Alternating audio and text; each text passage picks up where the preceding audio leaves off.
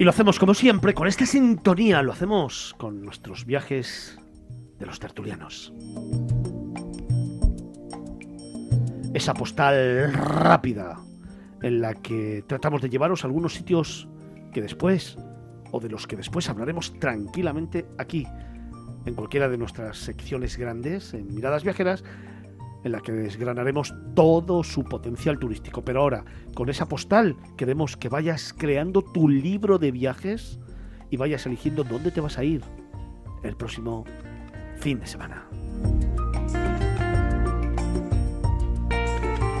O quizás un poquito más, porque yo sé que Picazo nos va a llevar de nuevo muy lejos. Picazo, Antonio, buenos días. ¿Qué tal? Buenos días. Oye, ¿me podías repetir los teléfonos y las secciones? Eso te lo hace Diego, encantado de la vida. Diego. Que no le ha quedado claro, Antonio. Antonio, apunta 655-860923. Y si quieres te lo repito. No, eh, eh, había cogido cuatro números mal. Ah, vale, vale. pues a lo mejor no lo tengo que repetir. ¿Dónde nos llevas esta mañana? Pues nos vamos a ir a Etiopía. Mm, ¿Qué os parece el, destino? Porque os voy a hablar de una cosa que es eh, muy, muy habitual eh, cuando se visita aquel país africano, que es eh, la ceremonia del café. No sé si sabéis que el café es originario de Etiopía, no es ni de Arabia ni de otros sitios de África que se produce buen café. El, el origen del café está en Etiopía. Alguna alguna vez en el programa hablaremos de la leyenda de cómo se eh, descubrió el café, cómo se eh, originó el café. ¿no? La ceremonia del café tiene lugar cuando se convoca una reunión eh, bien familiar o bien social, sea en un lugar público o en un ambiente doméstico. la anfitriona, si hablamos de, un, de un hogar, de una casa, generalmente es la dueña de esa vivienda, es la que se encarga de preparar y llevar a cabo toda la ceremonia. En una sartén de mango largo tuesta los granos crudos del café y cuando los granos están tostados se pasea la sartén por entre los invitados de la reunión para que eh, estos sientan y perciban el aroma del tueste. Sobre una alfombra de flores y hierbas se, ha colocado una mesa baja en donde se distribuyen eh, unas tazas, unas tazas pequeñas, Sinasa y eh, la, cafetera que se llama Yevena, también se coloca ahí y en esa misma cafetera se ha hervido agua junto con el café ya previamente molido también por la anfitriona en un mortero. El café líquido ya se sirve haciéndolo caer eh, sobre un chorro que va a cierta distancia de las tazas, eh, del orden de casi medio metro, 40 o 50 centímetros. también se quema a la vez incienso, mirra, sándalo, el café además se puede servir con azúcar y se acompaña, esto es muy curioso, me llamó mucho la atención en varias invitaciones que yo tuve en las tres visitas que yo he hecho a Etiopía, se acompaña con palomitas de maíz, pues es un, hecho curioso. Se hacen tres rondas de café, considerando la tercera de ellas como una bendición entre los que integran la reunión que se ha formado. Finalmente, el olor a café y el ambiente perfumado que se ha conseguido con el incienso hacen que la conversación adquiera un tono relajante y muy tranquilo. ¿Quién dijo que el café provoca nerviosismo? No en Etiopía, desde luego.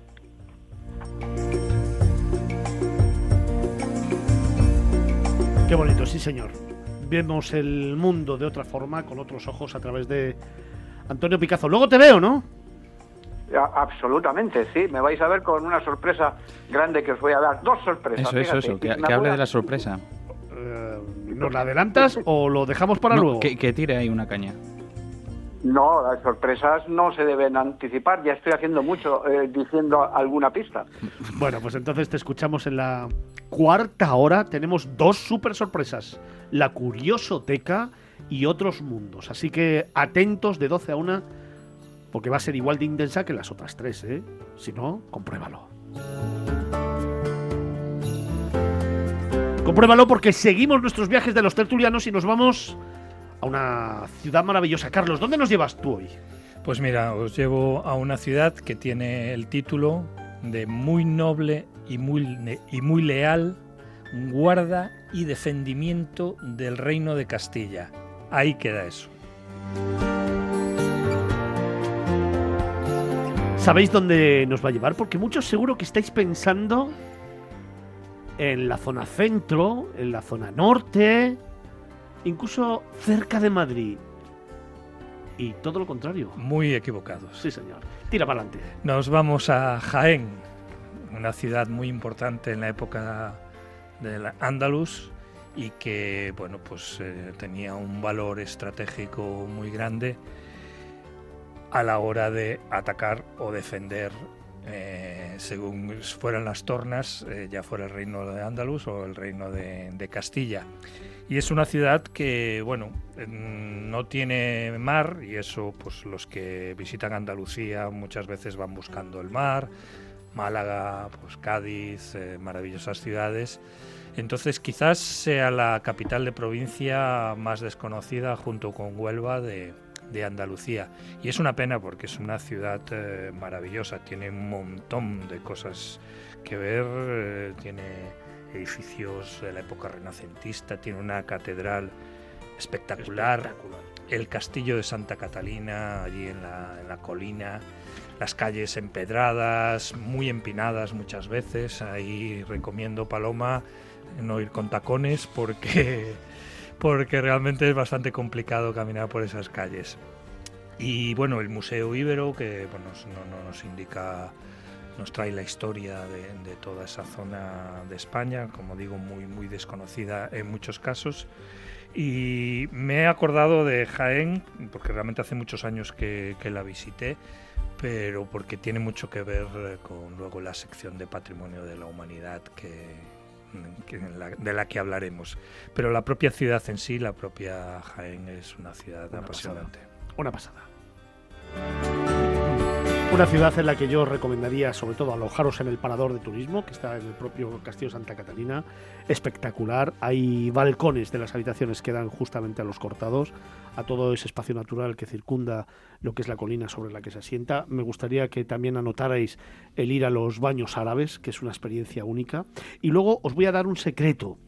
En Jaén, en la ciudad, subiendo precisamente hacia los baños, a mano izquierda, hay un búnker de la guerra civil en donde se escondía la gente tras los bombardeos. Ahí eh, en una exposición que hay en cada uno de los pasadizos que tiene, se va contando y narrando lo que pasaba en la guerra civil y cómo la gente se escondía y las penurias que pasaba sin luz, sin agua, sin baños, por supuesto, y el tiempo que tenían que permanecer escondidos. Es realmente un momento, una historia sobrecogedora, no os la perdáis. Y también en Jaén, eh, a lo largo del año, creo que es en el mes de junio, julio, se hace la noche de los eh, monumentos abiertos y es un momento espectacular para conocer algunos de los palacios que hoy son sede eh, de instituciones, sede de las instituciones de gobierno de Jaén, de la Diputación de Jaén y del Ayuntamiento de Jaén, que solamente se pueden ver esa noche y que te descubren patios, alcazabas y fuentes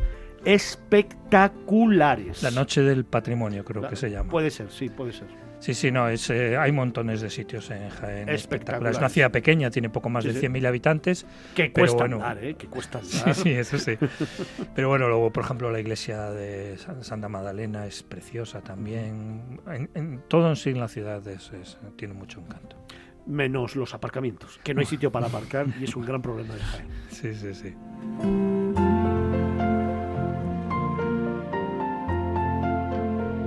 Diego, ¿dónde nos llevas? Bueno, pues yo os voy a llevar a Asturias, a uno de mm, esos pueblecitos. Asturias es eh, increíble, cada, cada pueblecito, cada ciudad es una maravilla, pero hoy me quiero detener en una de esas que es directamente un pueblecito de foto. ¿eh? Eh, estamos hablando de un pequeño pueblo marinero, para los que buscan ahí pues un eh, una escapada en, busca de bellos rincones y el mejor modo de conocerlo pues es paseando por sus calles, disfrutando de estos rincones y evidentemente, bueno, pues llegar a este puerto donde se encuentran las eh, maravillosas vistas de nuestro protagonista. Y estoy hablando de Puerto de Vega, en Asturias. Navia, ¿no? Exactamente, además es uno de esos pueblecitos de como decía, de paisajes auténticos, que se encuentra además, para que os hagáis una, una, idea eh, mental, el pueblo se encuentra, bueno, pues encaramándose eh, por las laderas de estos entrantes de la costa asturiana, eh, que, bueno, que además dentro de él pues, vas a encontrar unos rincones increíbles y además es curioso porque siempre es un pueblo como que queda de segundo plano, ¿no? Porque tal vez turísticamente la gente decide ir más a Cudillero, ir a, ir a Tapia, ¿no? Eh, dos de esas que también son imprescindibles, esas visitas para eh, recorrer la, la mitad occidental de la costa asturiana, pero eh, quizás esto mismo, ¿no? el hecho de que esté en un segundo, en un papel secundario, entre comillas, eh, hace que, mantenga pues, eh, todo, todo su carácter intacto. ¿no? luego, esto no quiere decir que no haya gente y que no haya visitas, porque luego, por ejemplo, en verano, pues el pueblo al final bulle de turistas, visitantes de paso, gente nacida ¿no? que vuelve por esos días, por, por esas vacaciones al lugar de origen y eh, para los que quieren conocerla, para mí, desde luego, la verdadera esencia del pueblo es, eh, sin duda, eh, pasear por su puerto. ¿no? Hay que callejear, ir sin, sin, planos, dejarse llevar, bajar hasta el puerto, que además, por curiosidad, fue hace ya, ya no existen, pero en su momento hubo hasta 10 conserveras. Y aconsejo también subir por las escaleras hacia un mirador que se llama el Mirador de la Riva. Ahí vamos a encontrar un homenaje a los balleneros y nos vamos a acercar hasta el antiguo también baluarte para ver ya el pueblo desde eh, enfrente, eh, donde eh, luego ya de vuelta pues vamos a ir encontrándonos con placitas y rincones que van saliendo al paso. Así que Puerto de Vega, Asturias, un destino, un pueblecito maravilloso, lleno de color. Precisamente, déjame que os dé dos pistas. Una, descubrir el Parque Histórico de Navia, muy bonito y después de visitar el puerto, ir al parque es espectacular. no hemos también hablado del paraje para los que buscan naturaleza, que también lo tiene. Por eso digo que es espectacular, riscos, acantilados, bosques, parque histórico de Navia, nada, muy cerquita, la salida justo del puerto. Y lo que hablabas tú del, eh, del mirador del baluarte. Encontraréis, eh, porque es muy significativo, dos cañones.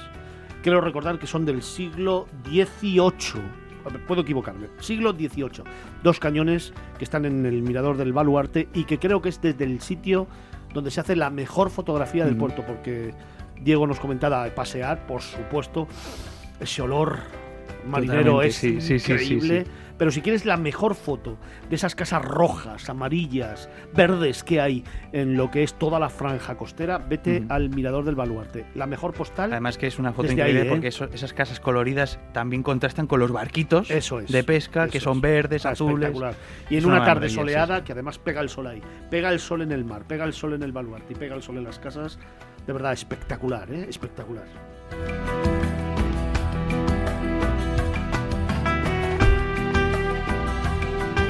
Marín, Paloma, ¿dónde nos llevas tú para terminar? Pues vamos a, nuestro reto Balmaseda de todos los sábados. Venga, a ver cuánto. Yo creo que sí que lo adivinarás o acertarás. Sobre todo porque te voy a dar una pista que esa seguro que la controlas. Pero venga, mientras tanto, vamos a hacer eh, sufrir un poco a nuestros seguidores y a ti mismo. Venga.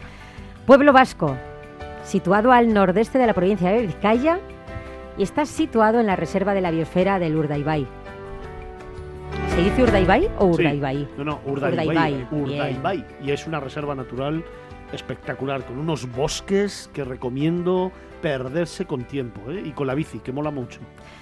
Venga, seguimos. Otra pista. Eh, municipio costero, está en el territorio histórico de Vizcaya, se abriga en el Cabo Ogoño y lo protegen unos acantilados maravillosos. El aroma salitre, eh, cuando llegas allí, te conduce hasta el puerto irremediablemente en el que está toda la actividad pesquera.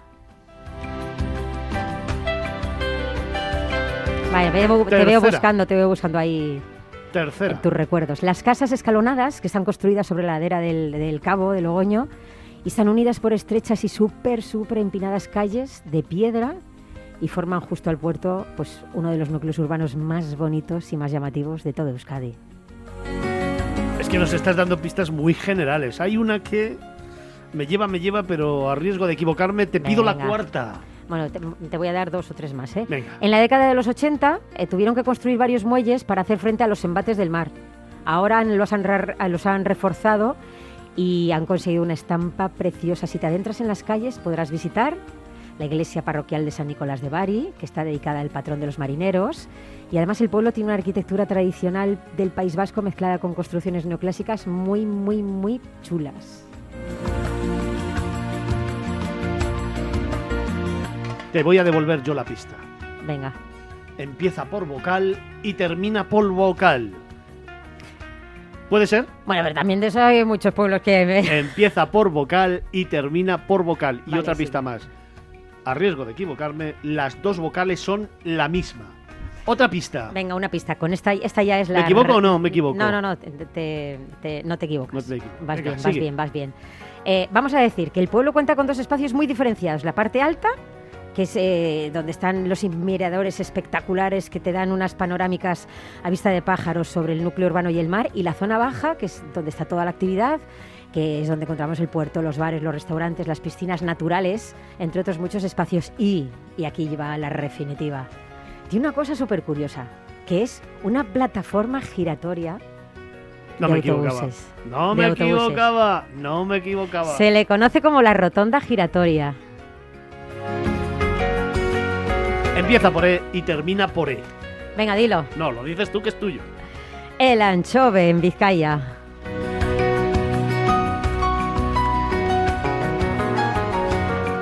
Pues comenzábamos en, Io- en Etiopía con Antonio Picazo, en esa ceremonia del café. Luego nos fuimos a una ciudad maravillosa, Jaén, con Olmo Carlos, el director de Vagamundos. Después paseamos despacio por el puerto de Vega, Asturias, con Diego Ruiz. Y hemos terminado de la mejor forma en Vizcaya, con Palomarín, en El Anchove. Han sido los viajes de nuestros tertulianos.